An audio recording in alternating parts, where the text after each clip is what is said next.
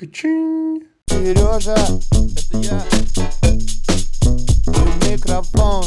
А, а. Всем привет, ребята, это подкаст «Сережа и микрофон». Спасибо вам, что включили этот эпизод там, где вы его включили. Неважно где.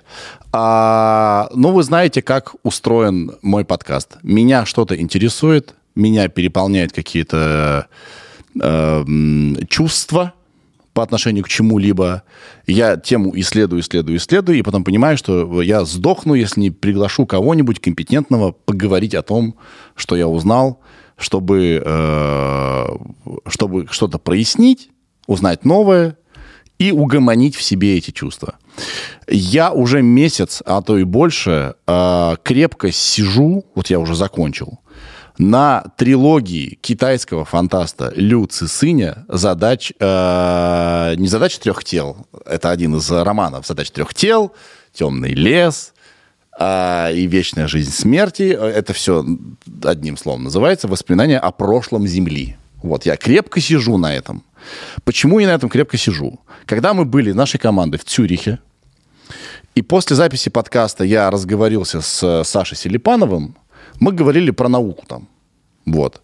И Саша сказал, «Э, чувак, рекомендую, задача трех тел, китайская фантастика, вообще кайф.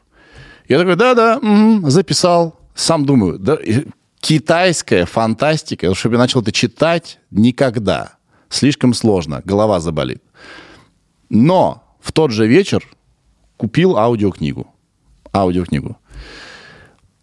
Однажды я куда-то поехал, думаю, так, мне нужна аудиокнига какая-то, подкаста подходящего нет, хочу аудиокнигу. Включил, и все, я пропал. Я слушал каждую свободную минуту, там каждая новая книга трилогии все дольше и дольше, на 10 часов. Последняя вообще почти 30 часов длится. Вот. И, ребята, это... Могу сказать, что это... Эти три произведения, они даже, наверное, изменили меня. Я, ну, очень горячо рекомендую вам с, ним, с ними ознакомиться. И это раз бит информации. Я даже думал, честно говоря, мы с Ирой искали, да, Ира не даст соврать. Ира, привет, кстати. Привет, привет.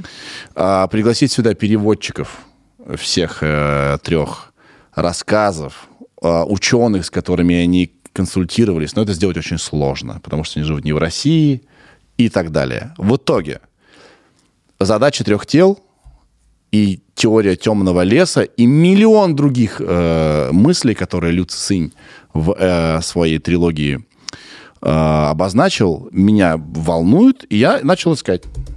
Теория темного леса. И нашел классную лекцию, э, где выступал Александр Дмитриевич Панов. Он сегодня гость нашего подкаста. И он эту теорию критиковал. Я подумал, как интересно. Как- вот с ним-то я и хочу поговорить. И, о чудо, Александр Дмит- Дмитриевич в Москве, он оказался не занят, и он к нам пришел. Удивительно.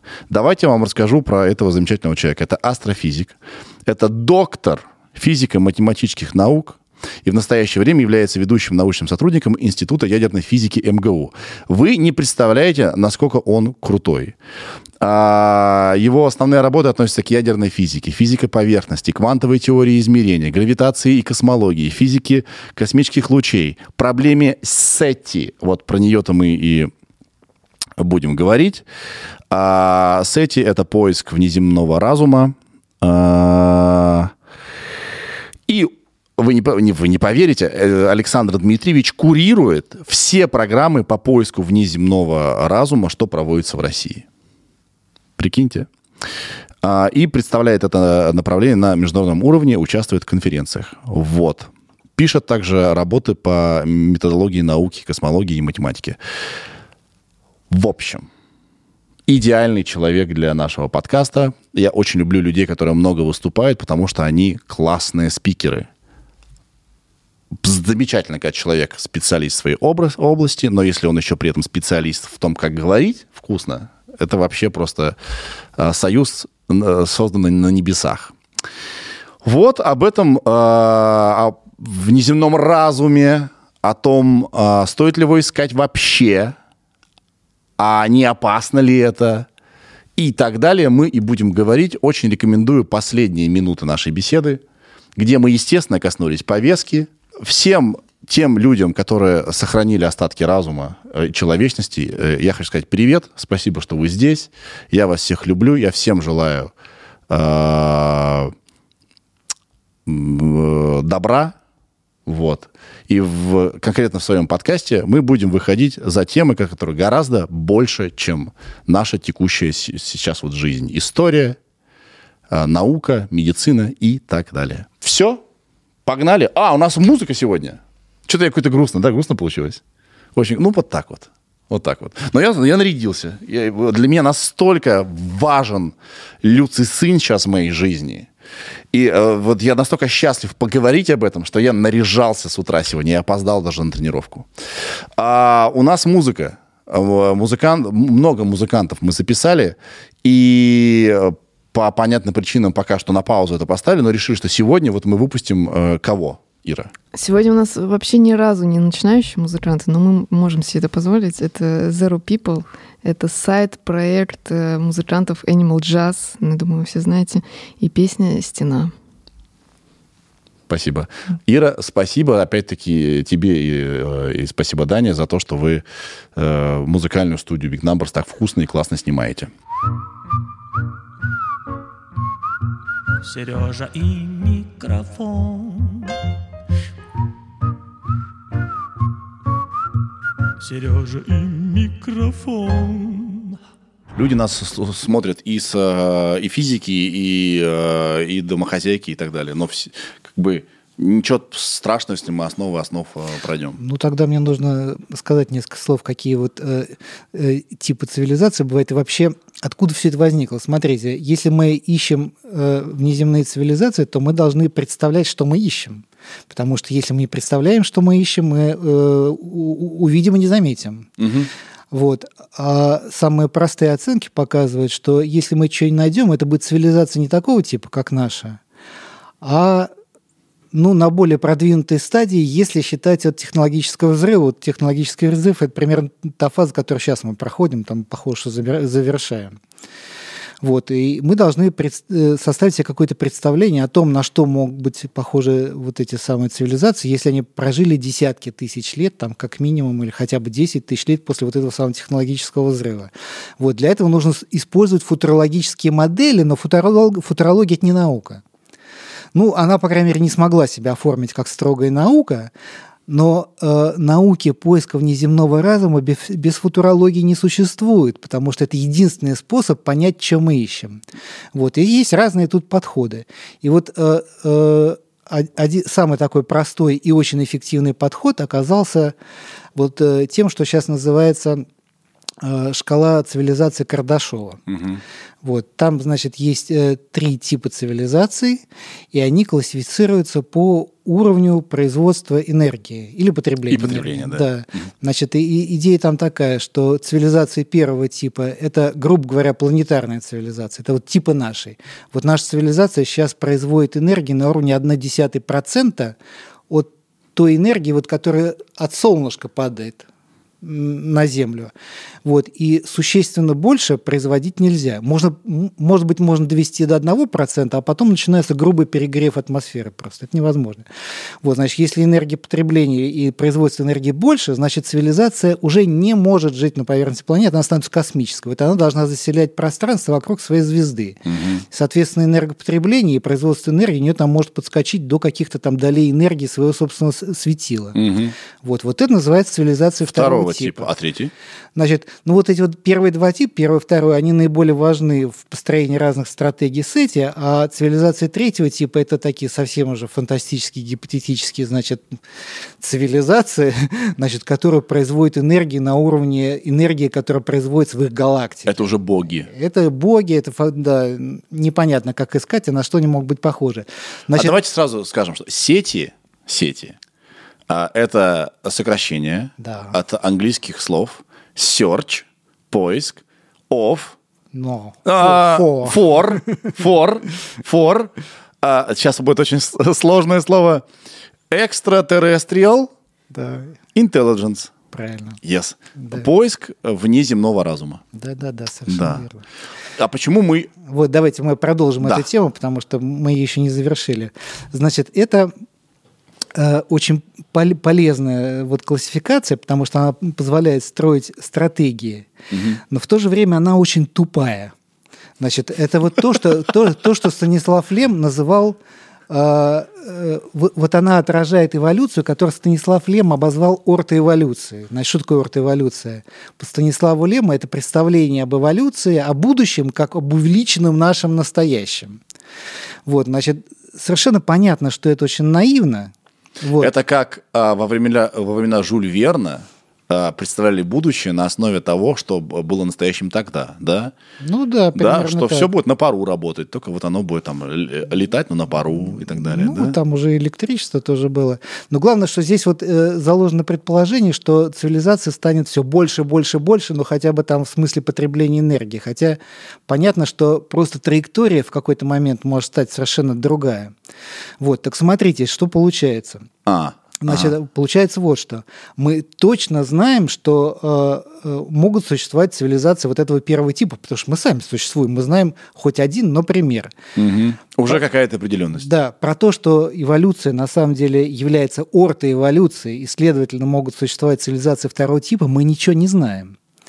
Вот. Но теперь, если посмотреть на методы поиска, то э, значит, как они устроены сейчас? Вот э, чем мне не нравится, э, например, э, ну, те самые программы, которые в, рамках вот Break, Breakthrough Foundation, это ми- мильнеровские вот эти программы, там берется, берутся поодиночке звезды, вот, на, него, на них направляется обычный э, астрофизический радиотелескоп, вот, у которого очень маленькое поле зрения, вот он на нее смотрит, практически ничего не видит кругом. Ее э, наблюдает очень небольшое время, на самом деле в, в течение получаса всего-навсего. Потом про нее забывают, и начинает смотреть следующую звезду. Значит, что здесь предполагается? Здесь предполагается, что... Да, ищут передачи. А конечно. подсмотреть вы имеете в виду, что они э, И, э, посылают и принимают При- передачи? принимает, не посылает, а именно принимает передачу в надежде на то, что звезда что-то нас из- излучает. Значит, что предполагается? Предполагается, что когда на нее не посмотри, она будет на нас излучать. Вот, а теперь, если посмотреть, э, как, как ситуация выглядит на самом деле. Значит, можно прикинуть, какие там расстояния могут быть между ближайшими цивилизациями. В общем, получается, что, что до ближайшей цивилизации от нас несколько тысяч световых лет. Это далеко. Вот.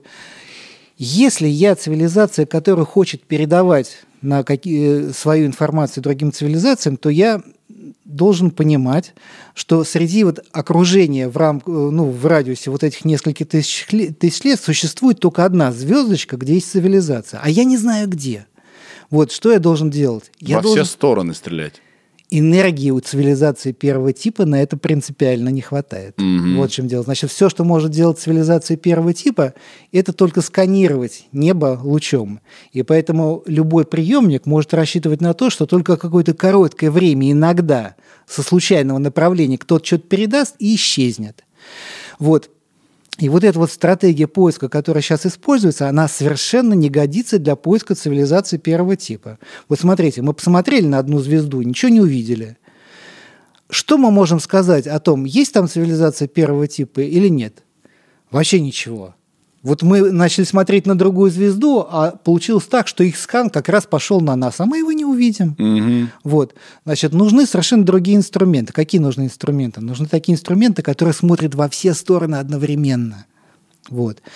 И это должны быть так, гигантские так называемые антенные решетки. А это осуществимо? Это, в принципе, осуществимо, но это не 100 миллионов долларов. Мгм. Это гораздо дороже.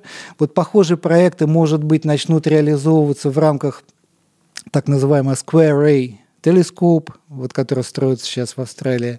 Там, э, там будут разные радиотелескопы, радиотелескопы разного вида, в том числе предполагается там ставить вот такие вот антенные решетки.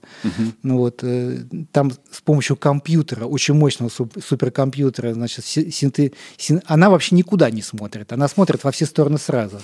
Вот, но с помощью компьютера можно выбирать отдельные направления, их, и чем мощнее у вас компьютер, тем больше можно сделать направлений и покрыть все небо, в конце концов. А она ищет сигнал или отправляет?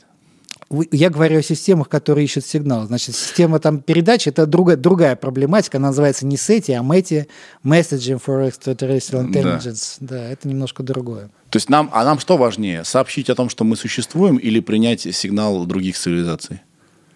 Это ужасно интересный вопрос.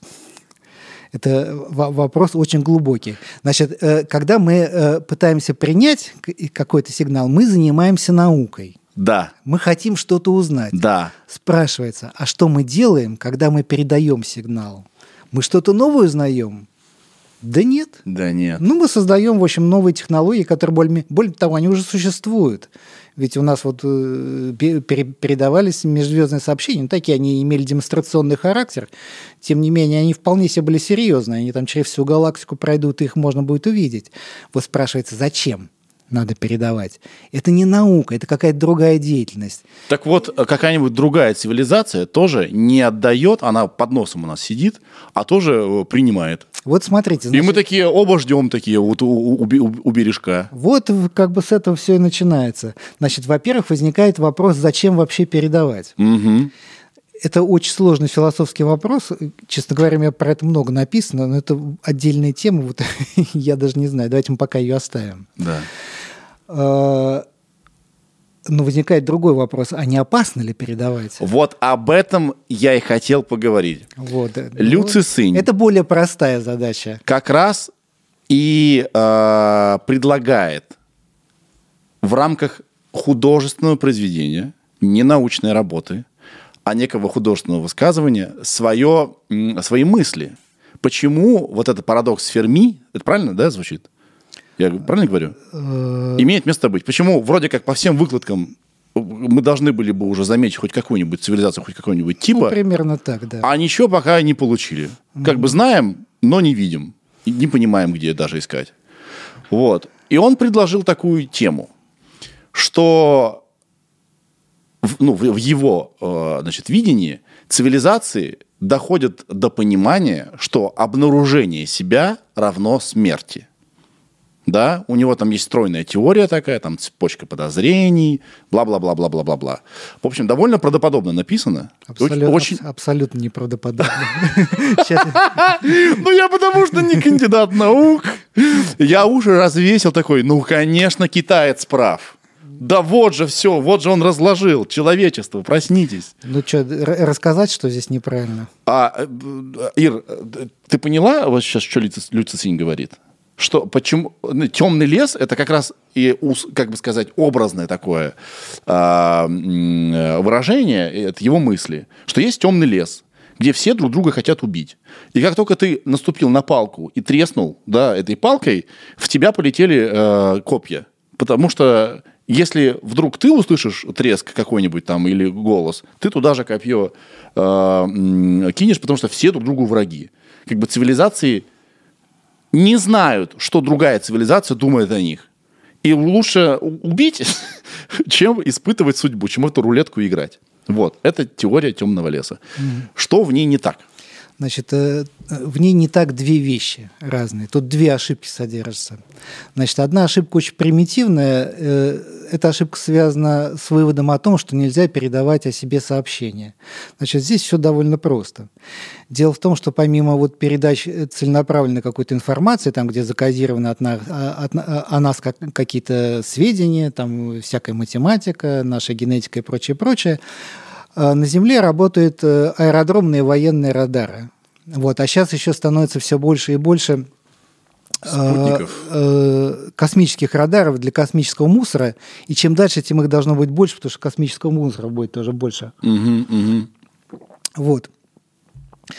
Так вот, они светят непрерывно во все стороны. Так. Значит, спрашивается, на каких расстояниях они могут быть обнаружены. Значит, э, тут есть довольно простые расчеты. Вот я там во всех своих лекциях по сети всегда про них рассказываю, особенно последние два года. Значит, э, э, результат получается такой.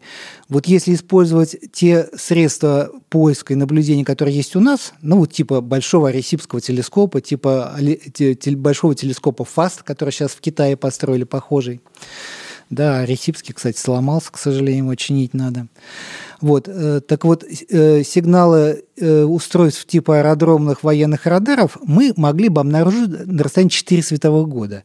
Это очень мало. Это очень-очень мало. Те- Теперь, ой, Ничего, ничего. Ничего, ничего. так, это я... Обнаружили жизнь где-то? Нет, это, Нет. Не, это не жизнь, это спам. Спам. Спама, да, это как вирус. Не, не живое, не мертвое. Непонятно вообще, что это такое, да. Да. Значит, так, сбили, сбили немножко. Да, значит... 402 э, года. 402 года. Теперь, кого мы боимся? Мы боимся того, кто может э, к нам прилететь и нас завоевать. Значит, то есть мы боимся кого-то, кто может совершать что-то типа межзвездных перелетов, ну, либо хотя бы передавать какие-то убийственные физические агенты на межзвездных расстояниях. А если они не могут, человек бояться, правильно? Вот. Теперь, если прикинуть энергетику межзвездного перелета, передачи чего-то на межзвездное расстояние, то оказывается, что это энергетика цивилизации второго типа. Это не энергетика цивилизации первого типа. Вот. Так вот, такая цивилизация, она очень легко, гораздо проще, чем осуществлять какие-нибудь межзвездные перелеты, может построить просто космическую тарелку приемную диаметром, например, 30 километров. Это задача, которая решается нашей цивилизацией на нашем технологическом уровне, было бы желание. Вот желания нету просто. Желания нет. Вот. 30 километров? 30 километров – это очень немного. Это легкая конструкция, ничего такого, она со- собирается по кускам. Мы бы хотели, мы бы, вот, ну ладно, я не Ну, буду. пожалуй, да. Да, не, ничего такого в этом нет. Да вон э, МКС размером там уже 150 метров, по-моему, или около, около того. Вот, а она не легкая, она такая дов- довольно тяжелая. Вот. Построили Так бы он- они эту тарелку? Так вот, смотрите, для цивилизации второго типа такую тарелку и даже много таких тарелок ничего не стоит абсолютно, если они умеют совершать э, космический э, вот, межзвездный перелет. У них там должны быть эти самые автоматы фон Неймана, знаете, такие штуки, которые сам себе воспроизводят. Знаю, знаю. Вот, с помощью та- таких технологий можно этих тарелок понаклепать сколько угодно и просматривать весь космос. А вот с помощью такой тарелки наши радары обнаруживаются с расстояния, с расстояния много тысяч световых лет. Понимаете? И мы не можем спрятаться. Да, я об этом думал, слушая ваши лекции. Но вот я что понял. Это ведь не противоречит теории темного леса. Это лишь говорит о том, что не стоило нам так Это, да, развиваться. это, это вторая, э, это, я говорю, там две ошибки. Это первая ошибка. Просто не передавать нам информацию, это абсолютно бессмысленно. Значит, это ситуация, которая вот, она выглядит таким образом. Вот есть этот самый темный лес, населенный страшными тварями. Есть тропинка, значит, по которой мы идем через темный лес. Но мы, значит, не просто идем по тропинке, а мы бьем в барабаны. Да, Понимаете? да. Вот и вдруг некто подходит к нам и советует. Вы ни в коем случае не должны говорить «ау». Если вы скажете «ау», все твари на вас тут же бросятся и съедят. А то, что вы там в барабаны бьете, мы об этом не будем думать, нам это неудобно. Вот, понимаете, ситу- ситу- ситуация совершенно нелепая. Вот. Это одна ошибка, она очень простая. Значит, э, есть другая ошибка, значит, она более сложная. Смотрите, значит, здесь я буду... э, Это сейчас будет строго научное рассуждение, значит, в том смысле, что я буду опираться на так называемый принцип фальсифицируемости Поппера. Значит, на самом деле наука ничего не доказывает. Нет, ни в коем случае. Нау- наука делает только более или менее правдоподобные Теории. рассуждения. Да. Да, да. За единственным исключением. Она умеет доказать, что какая-то теория неверна. И это делается очень просто. Вот теория дает какие-то предсказания, предсказания сравниваются с наблюдениями. Если они не совпадают, все, теория неверна. Вот я сейчас действую по вот этому самому, значит, критерию фальсифицируемости Поппера. Смотрите, значит, вот и когда-то родилась наша галактика, и там не было никаких цивилизаций. Значит, предположим, что там когда-то появились цивилизации, которые могут быть межзвездными агрессорами. То есть, как минимум, они могут совершать межзвездные перелеты тем самым. Вот. Тогда что получается? Давайте мы возьмем те самые аксиомы Люцисини. Значит, первая аксиома Лю- Люцисини, вот это аксиомы темного леса, те самые, Да. это что, э, ну я не помню дословную формулировку, но смысл такой, что выживание является самой главной задачей цивилизации. Да. Смотрите, как цивилизация, которая может прилетать со звезды до звезды, проще всего решать задачи собственного э, выживания. Вот ведь всякое же может случиться со звездой. Там, Да. Что-нибудь там рядом сверхновая там хлопнет, э, какой-нибудь метеорит врежется. Так вот в том же романе там как раз и была проблема, что эти трисолериане сматывались из своей Ну, системы, общем, потому что да. у них три солнца было, и невозможно было вообще жить. Правильно. Вот смотрите, значит, что должна делать цивилизация для повышения собственного, собственной устойчивости, если она умеет от звезды к звезде летать? Она должна заселить максимальное количество мест. Это самый лучший способ выживания. Так. Потому что в одном месте там с ней что-то стрясется нехорошее, а в другом ничего, все нормально, она выживет. Вот. Теперь, вот э, не было, не было, не было таких цивилизаций в галактике, и потом появилась первая такая цивилизация. Что она начинает делать? Она начинает Расселяться. расселяться. Вот. Уже ну, больше миллиарда лет условия в нашей галактике такие, что ну, они практически такие, как сейчас, могли существовать неземные цивилизации. Значит, и вот возникла первая или несколько первых цивилизаций, и они начинают стремительно заселять галактику. Значит, можно оценить самые значит, такие консервативные оценки, построить времени расселения по галактике. Значит, получается, что самое э, большее за 50 миллионов лет галактика будет заселена полностью. В том числе должна быть заселена наша Земля родная, вот, которая уже давным-давно существует. Нашу Землю можно заселять было уже, по крайней мере, 3 миллиарда лет, на ней были приличные условия для жизни. Поэтому они должны быть здесь обязательно. Если существует цивилизация, которые могут перелетать между звездами, и у них есть задача выжидания, а они должны быть здесь. Более того, значит, э, используя, так сказать, вторую аксиому Лецисини, они должны предотвратить возникновение новых очагов разума, что делается абсолютно элементарно.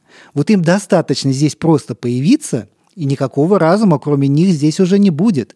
Точно так же, пока мы населяем Землю, никакой другой разум здесь возникнуть не может. Мы естественную эволюцию на Земле остановили. Да. И они, заселив э, планету, точно так же естественную эволюцию должны были заселить. Значит, из При- аксиом... Остановить. Да, да, да, остановить. да. Значит, из аксиом Лю- Люцифиня следует, что во-первых, они должны быть здесь, во-вторых, нас здесь быть не должно по этой причине. Но мы есть, их нет, значит, в посылках Люцисини есть некоторая ошибка. Эта теория неверна. Погодите. Все. Вот другое дело, где эта ошибка. Это более сложный вопрос. Погодите.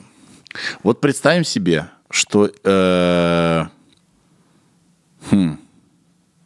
У него там еще есть такая штука, что есть технологический взрыв. Да, кстати, давайте я еще вам одну байку расскажу. Давайте. Уж если на то пошло. Мне э, тут было в Москве мероприятие, там в рамках чего и как оно было проведено, я не помню. Я даже на него попасть не смог. Но там, э, значит, это была встреча с Люцисинем. И э, Он приезжал в Москву? Нет, ну по, по Зуму, конечно. а. Это там коронавирус уже вовсю был. Да. Вот. И в том числе ему был задан мой видеовопрос. Значит, где я коротко изложил вот эту всю аргументацию. На что, значит, вот э, э, очень все интересно было дальше. Значит, Люцисень, он рассказывал, для чего он пишет фантастику. Он писал, что для того, он ищет, пишет вот эту фантастику для того, чтобы в популярном виде, значит, э, до, значит, людей там со средним уровнем до образования провести, довести всякие научные идеи. Но на мой вопрос, вот примерно, я, как раз было сказано там то, что я сейчас вам изложил, он изложил так, что вообще-то я пошутил.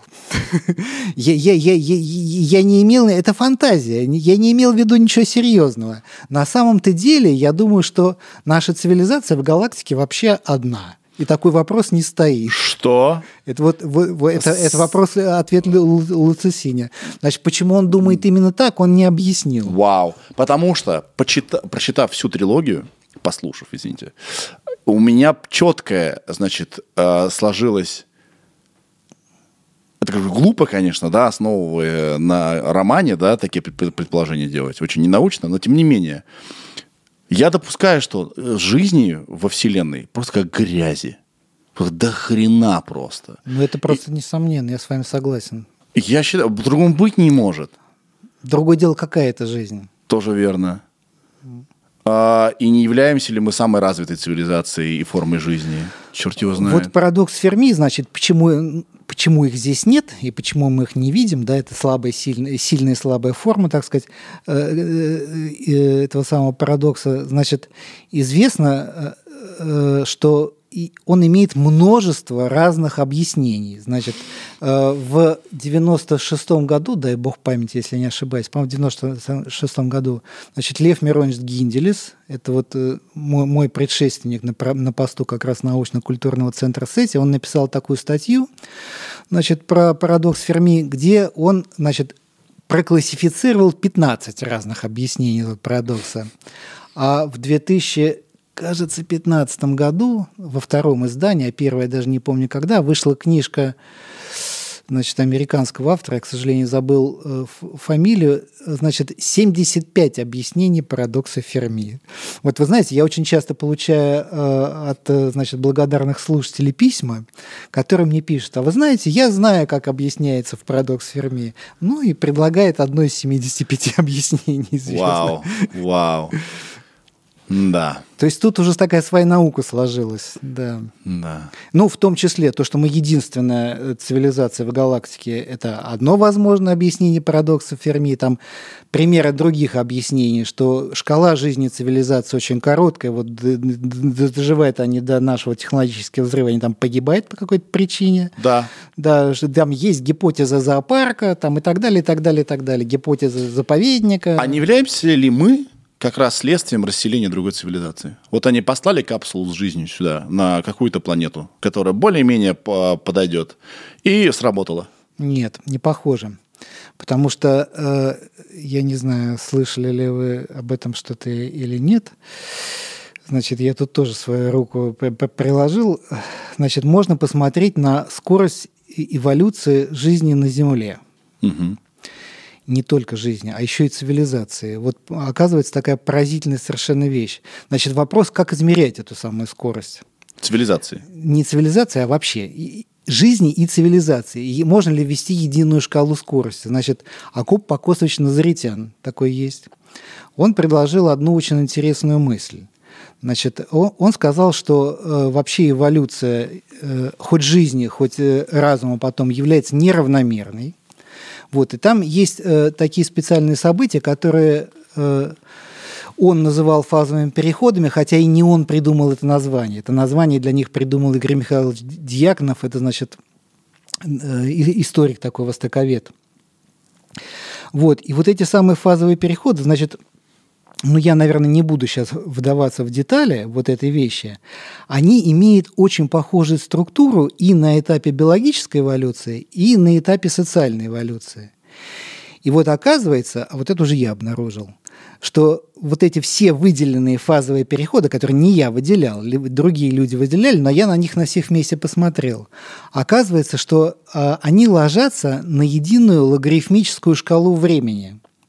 То есть э, э, э, вот эти фазовые переходы происходят э, в режиме постоянного ускорения все чаще и чаще. А фазовый переход это что? В, э, Ну, давайте я вам через некоторое время пример да, приведу. да. Да, и, и- и даже приведу, покажу, как это работает. Два примера приведу. Вот, и оказалось, что шкала времени вот этих самых фазовых переходах, она единая на биологическую и социальную эволюцию. То есть социальная эволюция является гладким продолжением биологической эволюции. Поэтому никакого события заселения тут точно не было с этой точки зрения. Давайте я вам парочку примеров так приведу этих фазовых переходов. Вот один из биологической области, а другой из социальной. Так. Значит, э, очень яркий пример такого фазового перехода, так называемая неопротерозойская революция. Значит, что это такое? Вот жизнь на Земле, она возникла примерно 4 миллиарда лет назад. Это была биосфера так называемых прокариот или бактерий. Значит, очень простые одноклеточные существа. Да. И вот она существовала безбедно э, и примерно 2,5 миллиарда лет.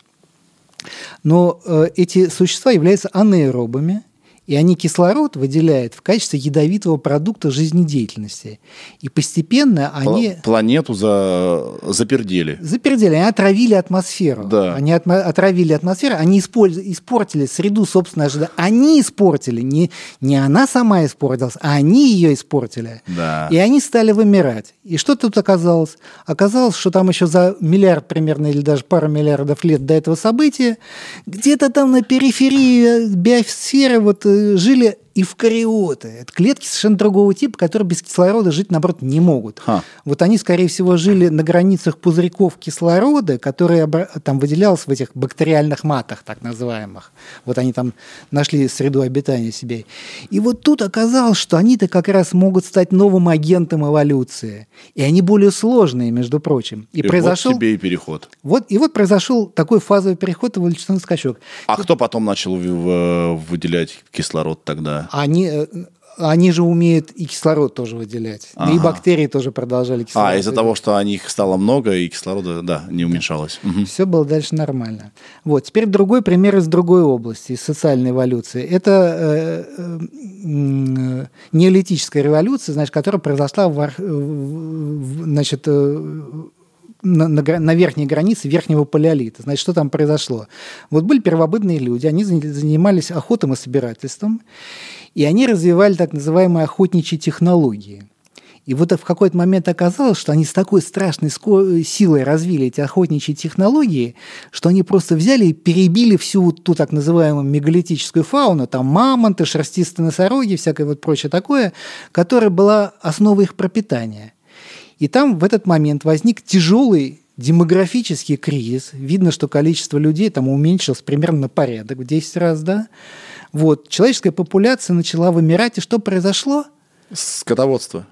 Да, земледе- земледелие, скотоводство возникло. Вот оказывается, что они в рудиментарном виде существовали еще и на, на, на- на этапе собирательства. Да. Смотрите, люди опять, теперь уже тогда были прокариоты, а теперь люди, они изгадили среду обитания, в которой они жили. Вот, и оказалось, что есть новый способ жизни. И произошел эволюционный скачок. Вот, и вот таких событий вот на протяжении всей истории значит, биосферы и социальной эволюции было там 18, или я сейчас точно не помню, что-то в этом духе штук. Вот. И вот они как раз располагаются совершенно по логарифмически, вот в, рано- в режиме экспоненциального ускорения. А как это доказывает, что жизнь не была сюда привезена? А потому что она гладкая. Вот э, просто, э, понимаете, М, не, ну жизнь, нет, жизнь на планете Земля, скорее всего, не возникла 4 миллиарда лет назад. Ее, Есть же- скорее всего, привезли. э, э, Либо привезли, либо она прилетела на комете случайно. Да, конечно, панспермия. Да, Да. панспермия. Но это уже немножко другой вопрос. А вот разумная жизнь, она гладким образом возникла. Да, из да. И вот это доказывается, ну не доказывается, здесь нет доказательств. Это не совсем наука, это такая эвристическая гипотеза. Но вот эта вот эвристическая гипотеза, значит, очень хорошо указывает на то, что эволюция была совершенно гладкой, и никто никогда никакой разум сюда не вносил, он гладким образом возник Сам. из предыдущей биологической эволюции. Да, да. Но, может быть, эти цивилизации, там, второго, третьего типа, настолько все четко секут, что они знают, что стоит вот одну клеточку отправить на планету, подходящую по, по, по свойствам, что рано или поздно это гарантирует возникновение какой-то определенной жизни. Может, у них настолько математика крутая и суперкомпьютеры, которые и опыт. Может быть, но, скорее всего, это не нужно. Потому что, э, вот, да- давайте теперь вернемся назад, значит, на 4 миллиарда лет назад. Значит, как э, э, жизнь-то на Земле появилась? Вот смотрите, первая фаза, значит, э, жизнь, появившись на Земле, э, потом развивалась в, в ускоренном, так сказать, э, ускоренным образом. Причем пе- первая фаза, вот когда была прокариотная э, э, биосфера, она безумно длинная была. Да? Теперь, смотрите, получается, что чем сложнее устроена система, тем она развивается. Теперь посмотрим назад до жизни. Там должны были быть какие-то этапы предбиологической эволюции, чтобы жизнь возникла. Но жизнь на Земле возникла мгновенно после того, как возникли условия для ее существования. Вот как только, ну, видно, что температура упала на поверхности Земли примерно до 70 градусов, она тут же появилась. То есть на Земле времени на возникновение жизни вообще практически не видно. То есть такое ощущение, да, а Солнце, оно возникло, ну, жизнь на Земле возникла примерно через 8 миллиардов лет после возникновения галактики. Значит, были еще 8 миллиардов лет, когда жизнь могла возникать где-то в другом месте. Вот. А если жизнь возникает где-то в другом месте, вы правильно сказали, кометы летают. Вот кометы – это идеальный переносчик жизни. Значит, сейчас точно известно, что есть межзвездные кометы. Вот, по крайней мере, одна межзвездная комета совсем недавно была обнаружена с такой настоящей гиперболической траекторией. Вот, комета там летает по своей какой-то звездной системе, она пролетает, пролетает близко там, от атмосфер планет иногда, а у нас там спор, там в стратосфере навалом. Она пролетает, подхватывает Зацепила, споры, да. зацепила, а потом ее там каким-то гравитационным маневром вынесло из этой самой системы, она полетела между звездами. Вот, и она начинает пролетать через разные другие системы, она там может куда-то врезаться, может просто какой-нибудь по атмосфере чиркнуть, да. Вот споры так разносятся. Вот кометы – это практически идеальный переносчик спор между звездами. Вот, то есть такое впечатление, что на самом деле все выглядело реально так, что вот каждая планета находится под непрерывным давлением панспермии. Все время на нее вываливается вот этот живой мусор из космоса. И как только возникают условия... для- Плодородная почва. Да, тут, бррр, тут же всходы. Да, да. Жизнь удивительно, удивительно, как бы. То есть я хочу сказать, что инопланетянам не нужно было напрягаться. Это совершенно естественный процесс, который Да. должен идти сам. Да. Ну и а, опять-таки а, та цивилизация, от которой там или жизнь, от которой эта комета много-много миллионов лет назад, да, миллиардов, зацепила жизнь и принесла к нам, уже может перестать существовать. Потому что там солнце взорвалось, там что-нибудь еще. Ну, конечно, она будет по-прежнему нести там жизнь в анабиозе в каком-то замороженную. Да, Да. да. очень легко. Даже оценки на эту тему существуют. Вот э, есть такой замечательный совершенно исследователь, э, значит, а- Алексей Викторович Алексей Викторович, Алексей Викторович, так, забыл фамилию. Из Харькова он был. Вот он очень активно работал в, проб- в проблеме сети в 90-х годах, и он написал несколько статей, где у него есть оценки, э, вот касающиеся скорости панспермии, где показано, что там ну, достаточно часто должна жизнь выпадать э, на планету. Там же есть оценки скорости выпадения космического техногенного мусора других цивилизаций. Ну и получается там, что вот я не помню только точно сколько, но там раз в несколько лет на нашу Землю должна падать какая-нибудь дрянь Да. искусственного происхождения. Кстати, кто-то фиксирует? Ну, это сложно, да. Ну, у, у него есть такая книжка даже. А, Архипов фамилия. Алексей Викторович Архипов. Во, вспомнил, склероз, черт побери. Значит, Алексей Викторович Архипов, у него есть такая книжка, которая называется «Тайны Вселенной». Вот он по результатам многих-многих статей, которые он написал на эту тему, он вот докладом делал в научно-культурном центре у нас, вот, написал книжку, там про все это написано. Очень интересная книга. И, и там э, как бы примеры вот такого э, странных артефактов рассматриваются, да. Например, э, на Землю падали, ну, явно какие-то металлические метеориты, ну, типа состоящие из сплава, который, в общем, должен был иметь искусственное происхождение в докосмическую эру когда у нас там еще ничего не летало нашего собственного. Сейчас, конечно, на нас мусор сыпется просто наш собственный, тут уже не разберешься. Да. А то падали всякие медяшки непонятные. Как э, вообще реагируют люди, когда узнают, что вы занимаетесь поиском внеземной, э, внеземного разума? Это, я считаю, это одна из важнейших вообще задач человечества. Это как в психоанализе. Если мы не знаем, откуда мы и кто мы, да, откуда мы взялись, откуда взялась жизнь, и если мы четко не представляем, мы не можем понимать, кто, кто мы сейчас, да, и куда мы идем. В общем, это, это супер важная задача. Несомненно. А с другой стороны, я почти уверен, крутит у виска. Типа, вот чудики. Инопланетяне зеленых человечков ищут. Ага, вперед, успехов. А, и, и, и вообще, вот мы с вами до начала подкаста говорили, что это вот вы э, при Российской Академии Наук, да, курируете вообще по, по всей России, да, вот все, э, все эти поиски. И при этом это не научная задача. Нет. Научная, м, У, она- нее, у нее есть ненаучный аспект. Ненаучный Там, аспект. Футурология входит неистребимым компонентом туда. В общем, к- я что хотел спросить-то? Есть как, как- какое вообще место вот этого сети и э, поиска внеземного разума в науке? Как это встроено? К- к- насколько это серьезно к этому относится вообще научное сообщество и так далее? Оно умеренно серьезно к этому относится. Смотрите, нас терпят в составе Совета по астрономии РАН. Да, есть седь- седьмая секция «Жизнь и разум во Вселенной» называется. Вот, мы доходим. Но денег нам не дают. Вот. У, у нас как бы здесь и частных пожертвований нет, хотя работу мы ведем, и на самом деле будь здоровы, какую работу ведем, но мы ее ведем бесплатно, как бы ну, таким, знаете, полушпионским способом, ну, как сопутствующие э, другим каким-то задачам, а за рубежом она существует, значит, на частные по- пожертвования. Более того, вот начиная примерно с какого-то 80 по 2015 год, который, когда Юли- Юрий Мильнер появился, эта задача там как бы влекла довольно жалкое существование, прямо скажем. И вспышка интереса там появилась только в связи с деньгами, которые там появились, причем деньги не очень большие. То есть там тоже ее терпят, э, значит, э, но не очень приветствуют. Это если говорить об ученых. Ну, а если говорить не об ученых, то я не знаю, что и сказать. Сначала приходится очень долго объяснять, э, что имеется в виду под тем, что, чем мы занимаемся. Это как бы мы занимаемся не летающими тарелками. Вот. Хотя, между прочим, в этом ничего на- ненаучного нет.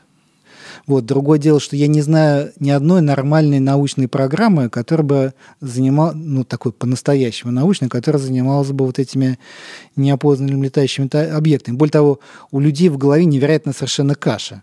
Когда речь идет о неопознанном летающем объекте, это по умолчанию предполагается, что это какой-то артефакт внеземного разума. Да вообще с какой радости? Он просто не опознан. Ну, просто него мало, мало какая там дрянь летает. Да. Я не знаю. Вот. Э, Уже, уже начиная с этого. И я действительно не, не знаю ни одной нормальной, хорошей научной программы. Вообще это очень сложная вещь. Вы понимаете, в чем тут дело? Э, Вот наука, она старается иметь дело с воспроизводимыми явлениями.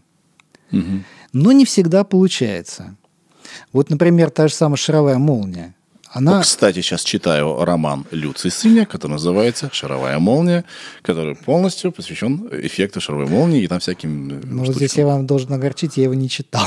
Да, я, я сам в процессе, поэтому не буду, не буду пока дальше. Вот. Да, шаровая молния. Да, значит, какая тут проблема? Это явление невоспроизводимо. Да. И изучать это совершенно невозможно. Это, ну, тем не менее, что-то удается делать. Вот пару раз шаровая молния уже попала, э, так сказать, на экран спектроскопа и обнаруживает совершенно поразительные вещи, о которых никто не догадывался даже. С- Вот э, в излучении шаровой молнии видны следы э, очень, так сказать, обильного количества тяжелых элементов, которые в почве содержатся.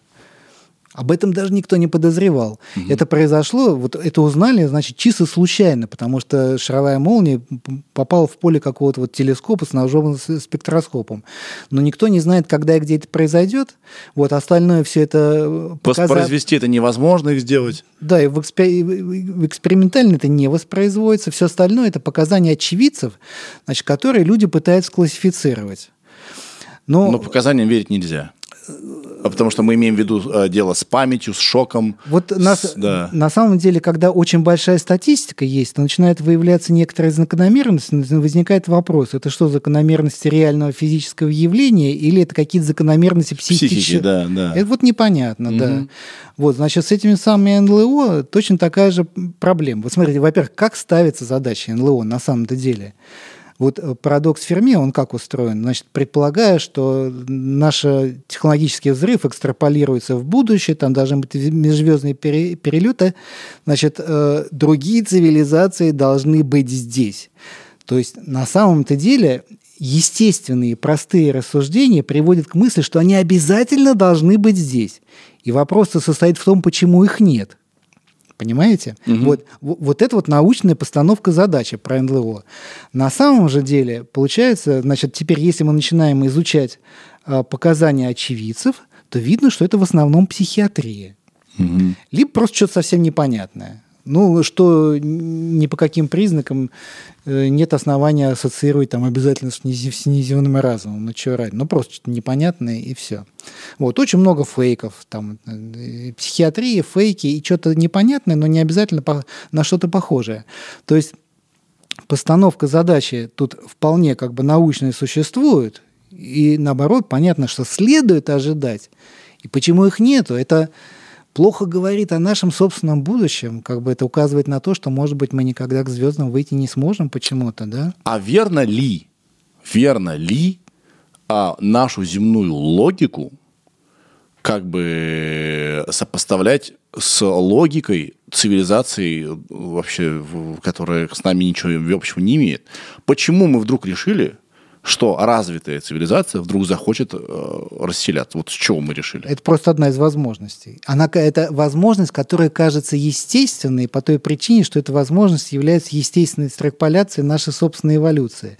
Но это может быть очень тяжелая ошибка. Скорее всего, Ну, я, я, я так думаю, что э, эволюция вот примерно после нашей точки, которая вот и как раз Игорь Михайлович Дьяконов обозвал сингулярностью, вот это вот тот период, который мы сейчас проходим, потому что там формально частота вот этих самых фазовых переходов стремится к бесконечности. Это означает, что они просто исчезают, там никакой реальной бесконечности нет, но это говорит что о том, что характер эволюции должен каким-то резким образом поменяться. Вот это вот такая вот, э, вот то, что называется режим с обострением, должен оборваться и замениться чем-то другим. Вот. Я думаю, что нет вот этой самой орто-эволюции Станислава Лема, что там чего-то называется, начинается совсем другое. Там можно рассматривать чего, но это совсем не обязательно движение в сторону межзвездных перелетов. Совершенно верно. Просто движение в сторону межзвездных перелетов – это э, возможность, которая кажется простейшей, Тут еще это может об- объясняться вполне объективным э, физическим явлением, что у звезды есть время жизни. Она просто может взорваться, и это опасно. И поскольку, поскольку вряд ли цивилизация не хочет жить, вряд ли какая-то цивилизация суицидников существует, но она и не будет существовать, да, раз они смерти ищут. Значит, естественным образом они захотят улететь от опасной звезды, да, наверное. Вот единственная причина, почему точно они будут летать. Ну, это немножко наивное рассуждение, потому что шкала времени развития цивилизации и шкала времени, на которой взрывается звезда, это совершенно разная шкала времени. Вот на нашем, на Земле условия приличные для жизни будут существовать еще примерно миллиард лет, как минимум, да? Да. Что может стать с нашей цивилизацией за миллиард лет? Так их может, их может 100 штук поменяться. Их может 100 штук поменяться, да. Да. И причем следующая цивилизация, обратите, вот, допустим, наша цивилизация сейчас погибнет. Очень может быть, Э, Шансы велики. очень велики. Да. Вот. э, Предположим, появится другая цивилизация. Обратите внимание, что она будет жить уже совершенно в других условиях. Полезные ископаемые исчерпаны. И новых там не появится. Вот. Это будет какая-то другая совсем цивилизация. Может быть, ей будет вообще не до звезд, она там будет заниматься там каким-то развитием вглубь, или я уж не знаю, что она там будет делать. Да. Да. А может быть, потом еще много раз она будет возникать. Бог ее знает. Ну, как раз в у Люцисыне вот эти три соляне, они как раз в, э, в силу невозможных, очень сложных условий на их планете, этих цивилизаций там было очень много. И одна из цивилизаций как раз приняла э, э, сигнал Земли, и Ну они да, уже были... Там какие-то разные. А вы читали, да? Да, я, это я читал. Да, да. На меня как раз где-то год-два наехали, попросили прокомментировать, мне пришлось все это прочитать. Вот. И все это очень хорошо связалось так, с, конвой, все остальное, в которой я сижу. А я э, не помню, это было в первом или втором романе. Там э, три соляриане, спойлер, взяли и увеличили, значит, э, атом э, развернули в, в двух измерениях. Ну, знаете, там я, я бы не стал комментировать научный. Уже на- на- начать с того, что система, вот три Соляриса, она абсолютно не физична. Таких систем не бывает. У них хаотичная система, и такие хаотичные системы существовать не могут. Все кратные системы, более чем двухкратные, они все так называемые иерархические. Это вот, например, есть две тесные звездочки, третья вокруг них на большом расстоянии, это абсолютно устойчивая система. Там может быть несколько этажей иерархии вот такого типа, но вот таких хаотических систем не бывает. Она была придумана, эта система, для того, чтобы э, задать проблему. Ну да, да, это чисто художественный. Художественный, да, я понимаю. Ну, всякие там все прочие двумерные атомы и прочие прибамбасы, это тоже художественные приемы. Да, но тем не менее, к чему я вспомнил-то про двумерный атом? По-моему, двумерный, в двух, в двух измерениях они его разворачивали. Во-первых, я не понимаю, как. Нет, это не надо понимать. А я, я вам хочу сказать, что вы до третьей книги дошли. Я все прочитал. Там что творится-то, да? Там, э, ну ладно, неважно. Там как раз с измерениями-то вся фишка и, и в- в катавасии и пляска и идет. А, Но что- науки там нет никакой. Да. Это все сплошные художественные приемы. Но тем не менее, мне понравилась мысль, что когда они развернули атом, оказалось, что а, на нем тоже есть жизнь. Потому что какие-то еще более мелкие субстанции, э, какие-то, не знаю, у ко- у которых нет названия, да, там тоже какая-то вселенная, где тоже образовалась жизнь и так далее, так далее. Вот, в общем, я к чему говорю, то, что жизнь, она может быть на разных уровнях Быть существовать. может, эти электроны, миры, где 100 ма- ма- материков, это придумал не, не Луцисинь. Это, по-моему, Хлебников, если я не А ошибаюсь. что он придумал? А вот я прочитал на стихи. Быть может, эти электроны, миры, где 100 материков, Да, что-то да. там войны трона, что-то там, Да. там веков. я не помню точно. Да. Я вообще чем больше интересуюсь этой темой и, и- и вселенной, и теориями разными. А, Кстати, начинается э, задача трех тел э, с того, что наука зашла в тупик у нас. Просто все. Все теории все сложнее и все более А странные. на- на- наука реально, это вот еще одна тема, на которой я могу с удовольствием поговорить. Де- действительно, тут есть очень, очень большие проблемы. Мгм. Ну, ну, как бы да. С, с пессимизма начался роман. Так вот, я чем больше думаю что, э, э, про, про Вселенную, мне все больше кажется, что она как-то каким-то образом за- замкнута в кольцо. То есть она максимально идет, то есть вот, расширяется, и потом каким-то образом обратно уходит в атомы, которые в нас снова формируют наши тела, объекты, вещество, и снова расширяется. Вот мне кажется так, потому что э, бесконечное расстояние и в, в космос, и в нас, и внутрь. Не знаю, вы простите, что я на вас этот бред дилетантский вылил. Нет, это, конечно, чисто художественный образ, но тут э, есть мно- много очень сложных вещей, ве- ве- ин- интересных вещей. Но это мы уходим уже тогда э, от э, внеземного разума в космологию. Да. Потому что в современной космологии Вселенная не одна, Мгм. а Вселенная – это мультиверс. Супермембра- супермембрана, да, какая-то? Это не, нет, не обязательно совершенно это суммембрана, это просто много вселенных типа наших, более того, немного, а их может быть просто актуально бесконечное количество. Да. Вот, э, они оказываются все ненаблюдаемы. Теория выглядит ужасно странной и навороченной, но она дает предсказания количественные, которые проверяются в наблюдениях. И не будь она такой сложной и странной, она бы эти правильные предсказания не могла бы дать. Вот, и приходится ко всем вот этим вот наво- наворотам других измерений и все прочее относиться совершенно серьезно. Потому что мы проверяем эти предсказания просто нашими астрономическими инструментами. Мгм. Вот. Ну и тут, кстати говоря, множество всяких интересных вопросов возникает. Дело в том, что я уж не знаю, я что-то начал другую тему задавать. Нормально. Ну, смотрите, Сидим, классно. Был такой Константин Эдуардович Циолковский. Знаю. Вот. Он думал, что Вселенная не развивается. Она думала, что она стационарная, вечная и бесконечная. И у него был интересный вопрос такой. Смотрите, если Вселенная существует бесконечно долго, значит, бесконечно давно назад там должен был начать развиваться разум, и Вселенная должна быть заполнена бесконечным числом бесконечно разных, развитых разумов. Но их не видно.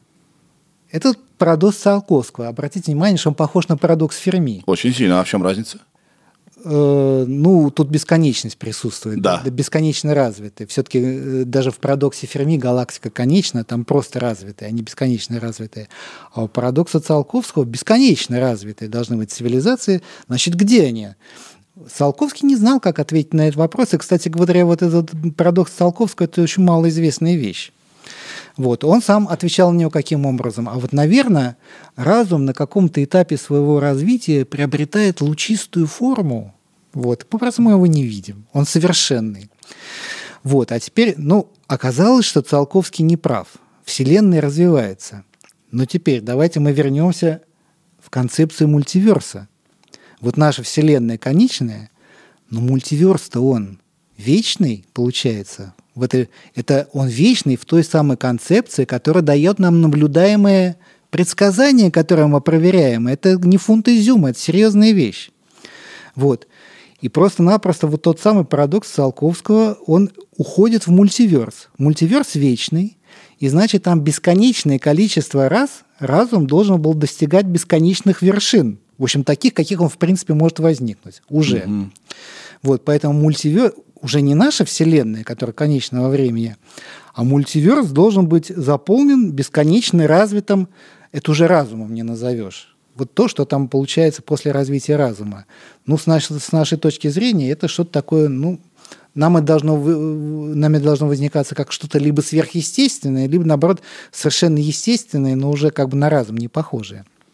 Это может быть Бог как раз вот тот самый. Вот, и поэтому возникает вопрос, а нет ли обратной связи между существованием бесконечного количества этих бесконечных разумов и нашим собственным существованием в этой Вселенной. То есть, может быть, на структуру на, на- на нашей Вселенной оказал влияние вот этот бесконечный и вечный вселенский разум. Вот. И смотрите, э- эта э, идея, она возникает из совершенно как бы научной концепции мультиверса, научной в том смысле, что она проверяется в эксперименте. Вот. Поэтому э, надо понимать, что ничего не научного в предположении, что вот то, что у нас здесь происходит, имеет следы какой-то искусственности в каком-то смысле, нету. Это вполне возможно, в принципе. Под искусственностью что вы имеете в виду? Ну, целенаправленность. Это было сделано в каком-то смысле специально. Вот мы сделаны были специально. Наша Вселенная была М. в каком-то смысле специально. Если вообще, Неким например, сверхразумом, да? это уже разумом нельзя назвать. Да, да, да, да, да. Разум это с этой точки зрения разум оказывается только промежуточной ступенечкой эволюции, а после разума там что-то начинается другое, что, скажем, от разума отличается так же сильно, как, например, жизнь отличается просто от химии. Вы же не скажете, что жизнь это просто такая вот очень сложная химия. Вот, эти вот, вот эти вот ступени развития после разума, они могут от разума отличаться так же сильно, Да. как жизнь от химии. Понимаете, ее и разума уже не назовешь. Бог знает, что это такое может быть. Вау. Вау. Но как хорошо, что у нас есть научные романы, которые нам позволяют, мне, вот лаптю, да, а, как бы чуть дальше своего носа глядеть. Я могу сказать, что вообще э, э, вот сейчас непростые времена, и мне вся эта научная Очень фантастика непростые. очень сильно помогает. Потому что когда ты смотришь на жизнь на Земле в масштабах миллиона лет, нескольких миллионов лет, а, на космос вокруг нас, все немножко по-другому э, оценивается. Все как бы издалека ты над этим, над этим, за этим наблюдаешь. Как-то вообще очень важно всегда отходить и смотреть со стороны на все. Да, вот нам сейчас приходится стар- смотреть со стороны уже немножко Да, да, в связи с текущими событиями верно, верно. и задавать экзистенциальные вопросы. Да. Но тут как раз нам помогает э, научный подход в оценке информации и все, что мы получаем. Да, ну, интересно, а что же вы читаете? Вот э, как-то мне из современных, мне, честно говоря, Луци не очень понравился. Я его прочитал по, по долгу службы. Ну, во-первых, я думаю, когда мне посоветовали, когда мне сказали, что там э, люди э, на какой-то планете выстроились тысячами и сделали компьютер, я подумал, я это не потяну, это слишком сложно. Да, вот там трисоляряне, да, в какой-то момент своего развития просто из людей сделали компьютер. Э, Я подумал, это слишком сложно. Я ровно наоборот э, я удивился, что когда читаешь именно вот Люци Сыня, что у него все примитивно просто, ты как будто сказочку читаешь. И мне это понравилось, потому что все-таки у меня, э, я не технарь, я не ученый, как вы, да, м, я, я не чувствовал себя тупым каждую секунду, пока я это читал. И э, это очень доступное, как минимум, чтение. А почему вам не понравилось? Мне он показался немножко примитивным. Кроме того, я подозреваю, что не очень хороший перевод, как мне кажется. Вы думаете? Ну, там история российского перевода, которую я слышал, она такая, а это перевод с английского. То есть начало, Он мне показался немножко картонным. да? Ну, я не знаю, я в литературе... Я, я в школе литера- по, по литературе тройку имел. А еще, поскольку, поскольку у нас сейчас начнется движение к Китаю, меня это чуть-чуть больше э, погрузило в китайскую вообще э, действительность. Я же не знал про... э, Как называется это у них было? Начинается роман с этого. Культурная революция, да? Ой, да. Какая... Это, кстати, самая художественная часть этого романа, несомненно. Вот, это, вот, это, вот этот кусок мне понравился. Это первый треть первого романа. Да. И я такой начал нач- экстраполировать сразу на жизнь России, что и тут такое же может начаться, да, там, э, значит, охота на ведьм и так далее. А, И потом, как это потом переживается. Мы же знаем, чем культурная революция кончилась, что она была признана пустой и ненужной самими китайцами, потому что они просто взяли и э, истребили весь мысль- мыслящий класс. Просто. Наука была как влиянием Запада, что-то вроде такого, да? Ну, да. Там, ну, короче. И- Оппортунизмом. да, в да, этом духе. да. Я, в общем, меня это погрузило. Как-то, не знаю, мне, мне китайцы стали более симпатичны. Да. Ну, интересно, что они... А, а вы можете посоветовать какую-нибудь классную научную фантастику, которая вот вам зашла? Мы сейчас запишем и почитаем все обязательно. Ну, я был воспитан на Стругацких, которые я просто почти наизусть знаю. Я был воспитан на Иване Ефремове, который я тоже знаю почти наизусть. Еще очень неплохо Айзек Азимов, вот это вот самая его сага о Галактической империи. Там очень много чего умного. И на Леме. Вот. Все несовременное. Все несовременно. Вот я как раз очень переживаю. Я как раз хотел вас спросить, что посчитать из современной фантастики. Я давно не находил ничего хорошего в современной фантастике. Я, я тут не советчик. Напишите в комментариях, ребята, что классного в современной фантастике происходит. Ну вот Ну, я на- пробовал читать Головачева. Головачев меня совсем не пошел. Ну, а, насколько я понимаю, Люци Сынь, его первый роман выиграл э, какую-то премию, как раз влуча- э, вручается литературе в жанре научной фантастики. Ир, посмотри, пожалуйста, какую премию выиграл роман «Задача трех тел». Вот, наверное, можно по- по- посмотреть по годам, как, какие книги получали эту премию, и можно, наверное, сделать вывод, что это как минимум полезное и интересное там будет чтение какое-то. Ну вот. Я могу вам сказать, что я тоже не то чтобы любитель фантастики. И меня как раз и зацепила что, ш- э, простота этого всего. Там довольно сложные концепции пережевываются для тупых, для меня так, что мне понятно. Вы знаете, да, что э, сейчас снимается сериал про задачи трех тел и так далее. То есть нас- настолько доступным языком написано, что это даже можно сделать поп-культурой. Ну вот они не очень хорошие идеи распространяют, к сожалению, вредные. Да, да, да. Вредные идеи. Это на, на самом деле ведь эти самые э, антипередаточные настроения, они очень сильны даже в научной части тусовки по проблеме сети. Есть так называемая шкала Сан-Марино опасности передач, вот, которая совершенно нелепая с моей точки зрения. Вот ввиду того, что по излучению наших радаров нас, нас легко, очень, очень легко обнаружить. Вопрос. Мгм. Мы завтра получаем сигнал от другой цивилизации. Мы его дешифруем, да? Нас, мы можем понять, что там написано, да? Нет. Мы- ну, там, допустим, какую-то, какая-то система, как, как, это, как это читать нам дана. Ну, скорее всего, там останется много непонятного, но кое-что будет понятное. И э, дешифровка, я лично не думаю, что дешифровка будет э, как бы вещью. Дешифровка будет процессом, который за- затянется на долгие годы. А, а я хотел все настолько упростить. Я хотел вот что спросить. Может быть, вы сможете как-то ответить все-таки. Мы получаем сигнал, и задача... И мы понимаем, откуда он прилетел. Кто примет решение, когда и что отвечать и отвечать ли? Отвечать бесполезно.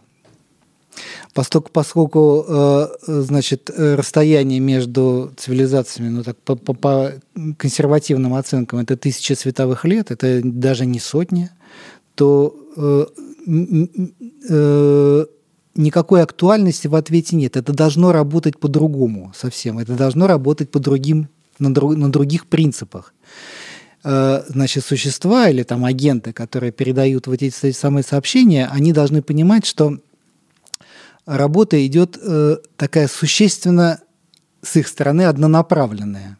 Они просто добавляют информацию в некое вот то, что я в свое время, значит, имел неосторожность на- назвать информационным полем галактики, после чего меня, значит, Николай Семенович Кардашов очень жестко раскритиковал, что этот термин дискредитирован.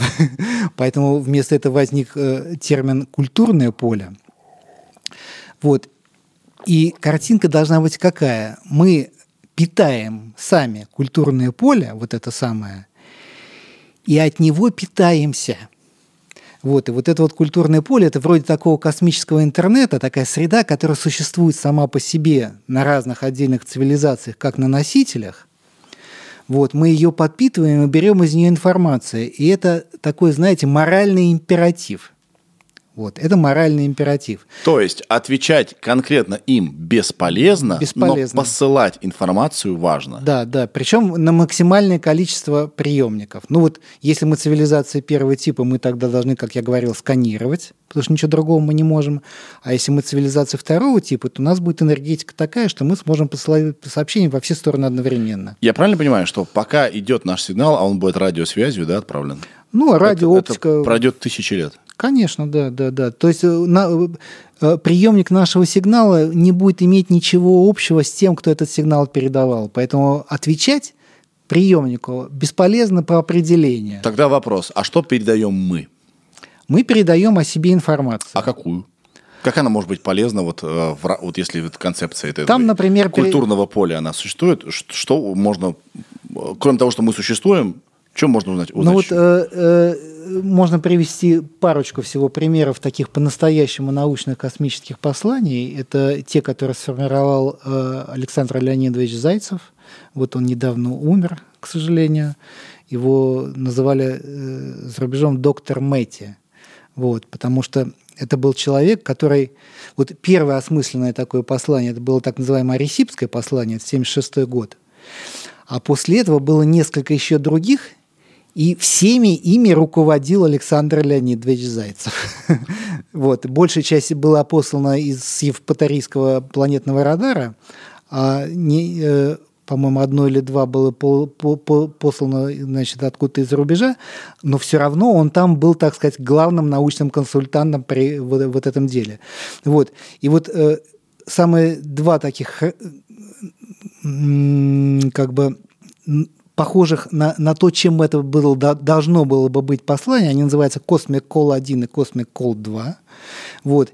И это такие, они выглядят как такие мини-энциклопедии про нашу земную жизнь.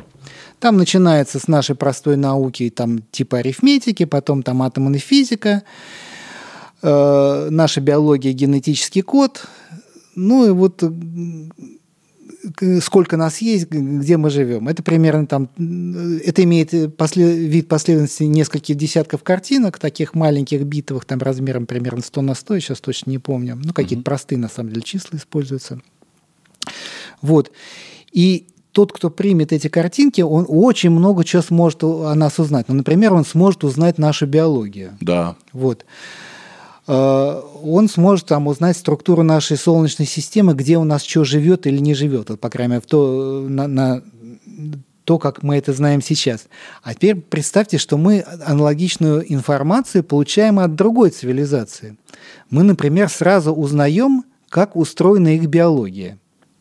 И это колоссальное количество информации. Вот, например, есть такое предположение, что э, э, значит, молекулярная биологическая основа э, э, биологии по всей галактике одна и та же. Почему это может быть так? Если Вы имеете в виду, что углеродная форма жизни? вот не просто углеродная, а нуклеотиды те же самые. Почему это может быть? Если жизнь разносится по анспермии. Понимаете? Да. Вот это процесс, который будет усреднять всю жизнь. Мы сразу узнаем очень много о том, как жизнь происходит в галактике. Какие... Они могут нам рассказать о том, какие формы там жизни есть. Ведь есть э, наука экзобиология или астробиология, по-другому называется. Это значит попытка найти не разумную жизнь, а просто жизнь на других звездах. Но это безумно трудно сделать. Как это сделать? Сейчас известен фактически только один способ. Исследовать атмосферы экзопланет, других планет. Ну вот их можно смотреть на просвет, когда они проходят через звездочку, вот, транзитом, да? Звезда светит через их атмосферу. Можно посмотреть, какие там линии поглощения, есть какие там химические элементы. Вот если есть кислород, это уже очень сильное указание на жизнь, потому что молекулярный кислород нормально не может существовать в атмосфере. Это очень химически активное вещество. Кто-то его выделяет. А он дол- должен быть светиться, а знаешь, кто-то его выделяет. Вот. Но что мы там о жизни узнаем? Ну, в лучшем случае там есть нет, и то в виде гипотезы. А если мы получим сообщение, где все подробно Да, описывается... с картинками. Да с картинками. Представляете? А как вы думаете, Как- Мы чудовищно много узнаем о галактике. а Э, готовы ли... Секунду, да. секунду, это еще не все. О, простите. А, а вдруг они нам начнут передавать Музыку. сва- свою культуру, историю музыки? Что было в романе Люцисиня, где три соляриане стали тащиться от земной культуры и снимать фильмы Так лучше, чем в ра- на, на Земле. Так смотрите, допустим, вот э, э, информация, она может консервироваться в галактике. Каким образом? Вот мы получили информацию, и мы ее ретранслировали. Кто-то ее получил, снова ретранслировали. Она будет накапливаться. Поэтому вот эта вот информация Энциклопедия будет такая жизни. о миллионах цивилизаций. Представляете, нам приходит для, для, для прочтения миллионов, миллион романов «Война и мир». Ведь действительно, мы же можем получить информа- информацию как раз пакетом, какая-то цивилизация послала все, что они приняли, туда дальше, да? Ну, ну, да, ожидается, что так, так, так и должно И быть. мы целую энциклопедию примем. Да, да. А готово ли человечество к этой информации? Мы с ума не сойдем, войны не А начнутся. вот смотрите, здесь какая... Почему война? А кто? Мы все время войны начинаем, в случае чего вообще? Ну, знаете, если мы до этого момента доживем, то, значит, войны будут искоренены. Потому что если они не будут искоренены, то, значит, нас не будет. Я думаю так. Но смотрите, здесь на самом деле вот какая диалектика работает. Вот это, это я возвращаюсь к анализу науки. Э, Вообще говоря, вот естественные науки, особенно говорить, если фун- о фундаментальных науках, они пока что развиваются, но они довольно э, скоро могут упереться в предел экспериментальных наших возможностей. Мгм. Вот сейчас у нас есть ускоритель там диаметром 30 километров, там со скрипом обсуждается ускоритель диаметром 300 километров, но для того, чтобы сделать ускоритель диаметром там 3000 километров, наша цивилизация должна стать космической. Это можно делать только в космосе. Произойдет или нет, неизвестно. Но если это не произойдет, то самая фундаментальная физика, вот физика элементарных частиц, она упрется в эксперимент, она дальше не сможет идти. Вот космология тоже, например, там сейчас какая возникает проблема такого типа? Э, Вот те наши наблюдательные данные, которые мы, вот, о которых я говорил, космологические, они вот описываются в рамках э, модели вот этого самого мультиверса. Там еще в основе их описания лежит так называемая модель инфляции. Но есть очень много разных моделей инфляции. Они отличаются друг от друга довольно часто сильно существенно. Вот. Но они дают одинаковые предсказания очень похожие предсказания. И по тому, что мы наблюдаем, различить между вот этими принципиально разными по физике моделями может оказаться очень сложно. Вот возникает здесь, здесь другого типа экспериментальный предел возникает. То есть такое ощущение, что вот наше познание в естественных науках, ну вот не прямо сейчас, но через какие-то там там несколько десятков лет, может упереться в непроходимую стенку. И возникает вопрос, а чем нам тогда заняться вообще? Мгм. А вот, а если у вас на прочтение будет выдано миллион романов «Война и мир», Да, и а так пок- далее, и так далее, и так, Так вам будет чем заняться. прислать результаты а, опытов. А так, скорее всего, у них те же самые проблемы, что у нас. А, Вот э, с моей точки зрения, если есть вот этот самый космический интернет, вот это самое культурное поле, которое есть, то, скорее всего, оно заполнено гуманитарной информацией. Да. Потому что научная информация у всех одна и та же. Натуральный ряд чисел у всех один, это неинтересно. Вот, и какая-нибудь там квантовая теория гравитации, которую мы может, еще не открыли, но, может быть, мы откроем, она тоже будет у всех одна и та же. И это тоже будет неинтересно. А вот культура, жизнь, биология, там история, там религия, там не к ночи будет сказано, у всех будет разная. Вот о чем подумал. Пока что мы живем, зная, какие мы уникальные. Мы э, строим предположение, что есть какие-то там вроде как жизнь какая-то, но точно не знаем. Да? И э, даже это нам не позволяет заботиться о себе, о доме. Да? Э, Войны бесконечные, конфликты. э, в общем, живем недружно. Да? Это естественно. Отвратительно живем. Люди вообще ужасны. Вот. А насколько они прекрасны, настолько и ужасны. Вот. А я вот думаю, узнаем мы, что планет до хрена, мне кажется, мы свою планету еще быстрее погубим. Потому что, ну, сейчас ребята прилетят, там, заберут нас в лучшее место. Не знаю, как вы Ну, думаете? это нужно знать слишком много о том, прилетят они нам. Может быть, мы находимся под наблюдением, но у них как бы есть тоже моральный императив, который не позволяет им вмешиваться в нашу историю. Но как мы сейчас э, имеем, например, э, пле- пле- Племена, племена, да. аборигенов в Южной Америке, которые друг другу голову режут, но мы же им не мешаем. И мы не считаем это преступлением. Это у них жизнь такая. Вот у них там, у нас такой заповедник по отношению к ним. Да. Вот очень легко могут они вести аналогичным образом по, по, по- отношению к нам тоже. Да. Я просто хотел сказать, что мы совершенно не ценим вообще э, друг друга, нашу жизнь. Мы очень ценим друг друга. Тут вы, вы вспомните, откуда мы возникли. Мы возникли из кровищи дарвиновской эволюции. Дарвиновская эволюция – это борьба всех со всеми. Либо ты съешь, либо тебя съедят. И то, что в человечестве возникла вообще идея абстрактного добра, это удивляться надо. Мгм. Откуда она возникла? Вот, я думаю, что все проходили... Вот, как бы это очень э, распространенный штамп, что мы плохие. Вот мы будем плохие, если мы самоуничтожимся, потому что просто это сделает нашу предыдущую эволюцию бессмысленной. Но если мы через это проскочим, то мы неплохие, потому что я думаю, что все другие вырастают из той же самой дарвиновской эволюции, потому что законы эволюции, как и законы физики во всей Вселенной, должны быть одни и те же. И любой разум дол- должен вылезти из той же самой кровищи. Вот. И то, что э, разум, вылезя из такой кровищи, порождает идею добра, это же поразительно. Вот, это поразительно. Это поразительно, что у нас возникла идея, что вообще убивать нехорошо. Этому удивляться надо. Вот. э, Это очень распространенное мнение, что вот мы такие плохие, мы, такие... Не, мы никакие не плохие. Я думаю, что мы нормальные. Вопрос э, состоит в другом. Вот проскочим или не проскочим? Вот это действительно вопрос. Как красиво вы сказали. Да? Это очень грустно. Ирина, чувствуешь? Дань, чувствуешь? Действительно. Я сам сказал, что невозможно э, думать о настоящем и будущем без осознания э, своего происхождения и своего прошлого. Мы действительно, мы молекулы, которые, да, боролись за, за кислород, потом какие-то ящерицы, которые, да, боролись за кусочек травки, да, Ну, конечно. безжалостная. Этот механизм э, Отбор. отбора в нас встроен. Он в нас встроен и так быстро не отключается. Да, он не может так быстро Да. отключиться. Удивительно, что он вообще отключается. Мгм. Это же просто чудо. Хотя бы деле. даже силой как бы разума, да, то есть мы можем Да. абстрактно понять. Да, да. Появи- появился механизм отключки вот этого самого кровавого механизма. Это удивительно на самом деле. Другое дело, что, конечно, хотелось бы, чтобы он работал получше. Да. Мне вообще кажется, что естественным движением цивилизации будет поворот к науке всех вообще. То есть наука должна... Вот, вот новая религия. Нет.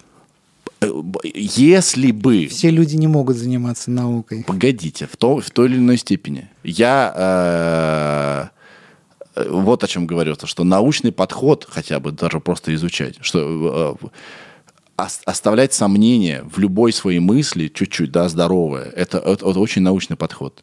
Что ты можешь быть неправ, что э, другой может быть неправ, что всегда нужно думать, что э, нет никаких э, догм и так далее, и так далее.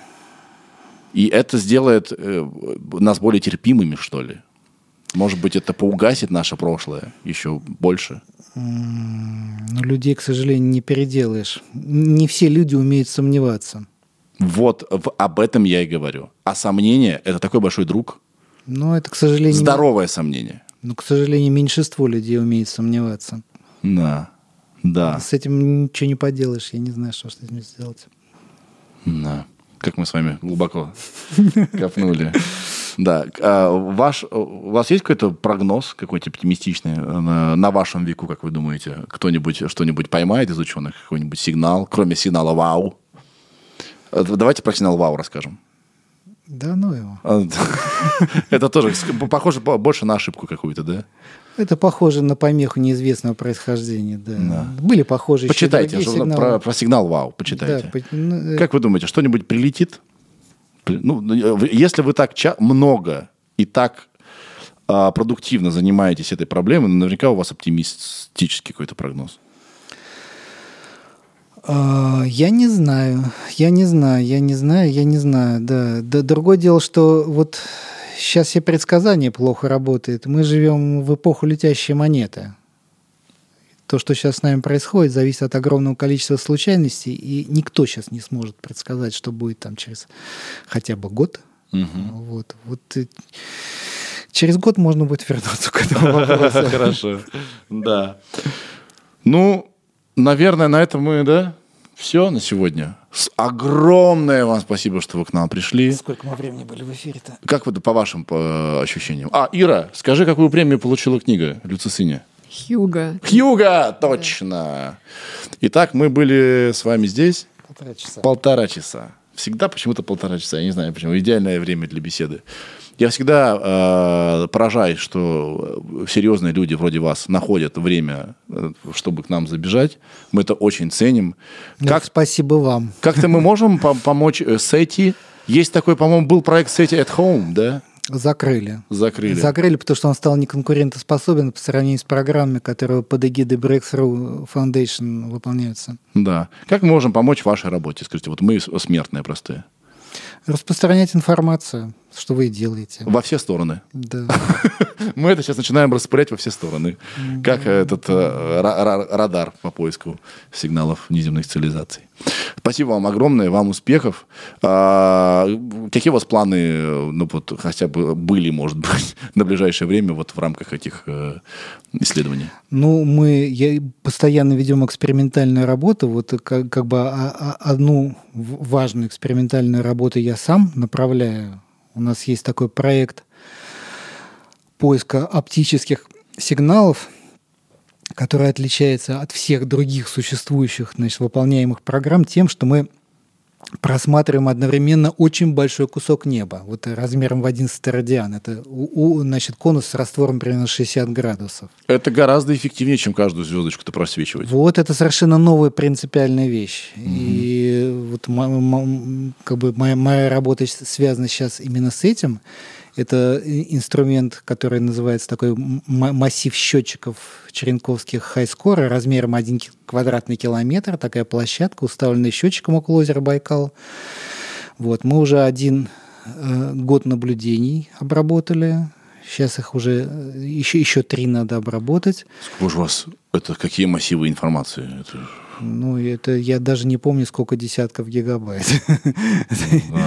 Мы, мы нашли один кандидат, но, к сожалению, мы м, увидели, что он с большой вероятностью, там вероятность 10% является результатом просто фона космических лучей.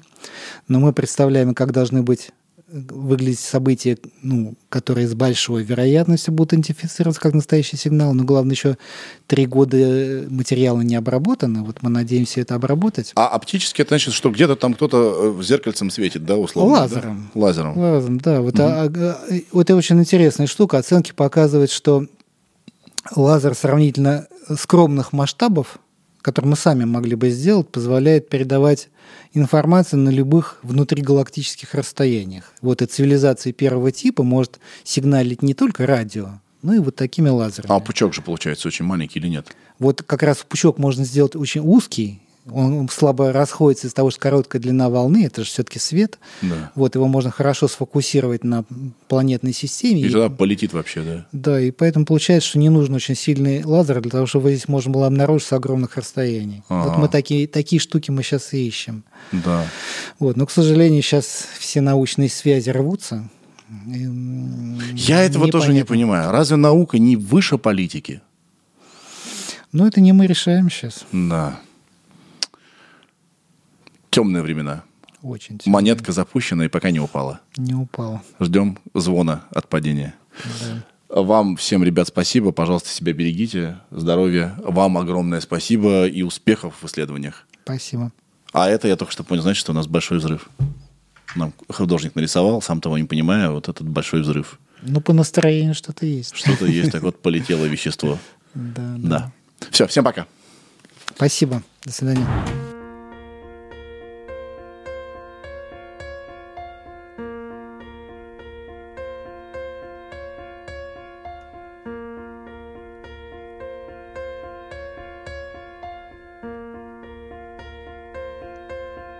Скажи, каково это жить, когда твоя любовь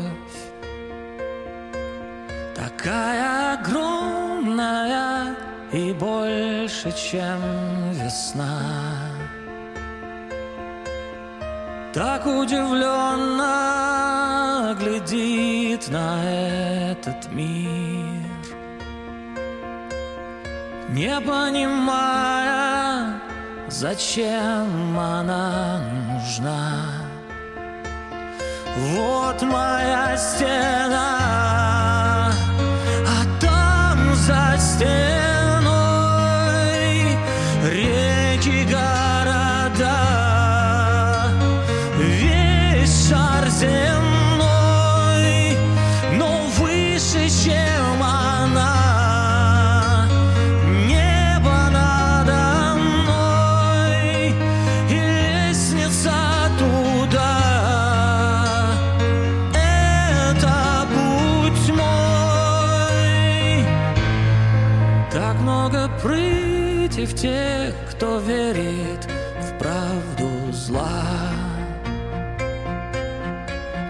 все открыто и дороги не в грязи. А что же мне делать? Я хочу знать, кто я такой и как себя простить. Вот моя стена,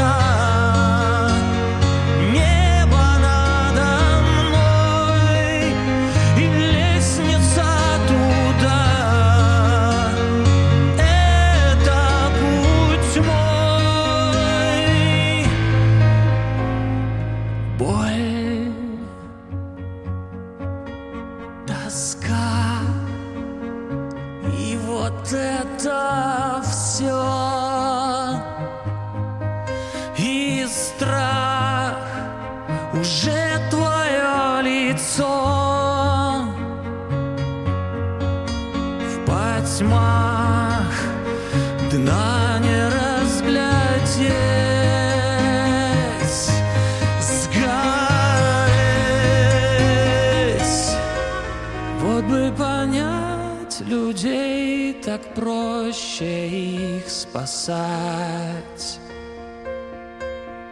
Вот бы понять, как можно просто жить вдвоем. И научиться не отводить глаза От глаз человека, что в зеркале моем вот моя стена,